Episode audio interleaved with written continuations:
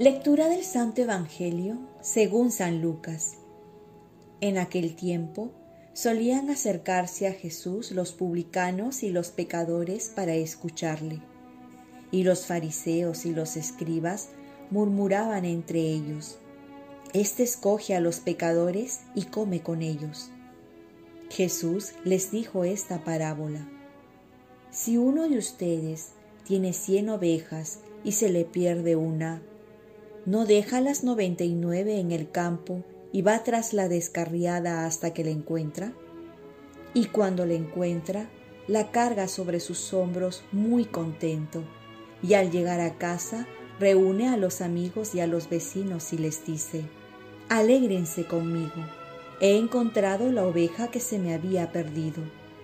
En verdad les digo que así también habrá más alegría en el cielo por un solo pecador que se convierta que por noventa y nueve justos que no necesitan convertirse. Y si una mujer tiene diez monedas y se le pierde una, no enciende una lámpara, barre la casa y busca con cuidado hasta que la encuentra, y cuando la encuentra, reúne a las amigas y a las vecinas y les dice, alégrense conmigo, he encontrado la moneda que se me había perdido. Les digo que la misma alegría habrá entre los ángeles de Dios por un solo pecador que se convierta. Palabra del Señor. Paz y bien, déjate encontrar por quien nunca te ha dejado de buscar. ¿Quieres alegrar a Dios? Entonces vuelve a Dios. Regresa al buen camino, arrepiéntate y confiésate. Jesús expresa la alegría del cielo por un solo pecador. Y es que el amor de Dios es personal. Basta un pecador arrepentido para que comience una fiesta en el cielo. Por ello, también nosotros podemos colaborar con esta alegría si llevamos al menos una persona arrepentida a Dios. Si somos puente para que regrese a Dios, también Dios hará que compartamos su alegría. La parábola es desproporcional.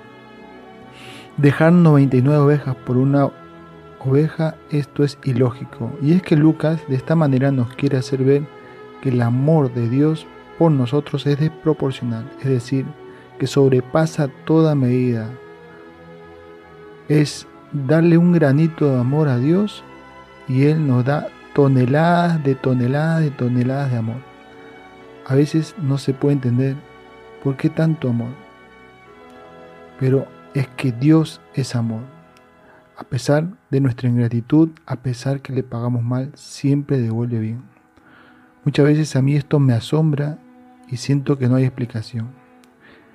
El santo cura de Ars va a decir, el amor a Dios es un sabor anticipado del cielo. Si supiéramos probarlo, qué felices seríamos. Es decir, si conociéramos el amor de Dios, nos bastaría y nos sobraría para ser felices. Pero, ¿dónde estamos buscando esta felicidad si no es en Dios? Ahora que están abriendo las iglesias para confesar cuánta alegría hay en el cielo y por otro lado también cuánta tristeza hay aquellos que no se acercan a Dios para recibir ese inmenso y gratuito perdón de Dios. Oremos. Virgen María, ayúdame a dejarme encontrar por este pastor amoroso que es Jesús, para que nunca más me aparte de él. Ofrezcamos nuestro día.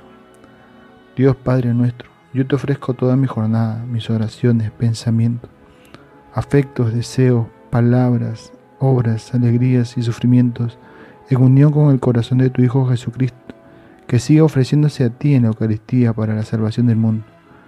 Que el Espíritu Santo, que yo Jesús sea mi guía y mi fuerza en este día, para ser testigo de tu amor. Con María, la Madre del Señor y de la Iglesia, te pido por las intenciones de Papa y para que sea en mí tu voluntad. Y la bendición de Dios Todopoderoso, Padre, Hijo y Espíritu Santo, descienda sobre ti, te proteja y te cuide. Cuenta con mis oraciones que yo cuento con las tuyas y que tengas un santo día.